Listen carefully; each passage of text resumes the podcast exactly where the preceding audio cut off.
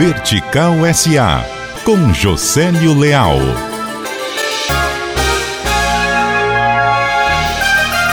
Tom Arraes, após quase 20 anos como diretor financeiro do Grupo Aço Cearense, passa agora a integrar uma cadeira do Conselho de Administração. Foi a convite dos acionistas. Agora, com mais tempo disponível, Tom está começando a atuar como consultor de empresas.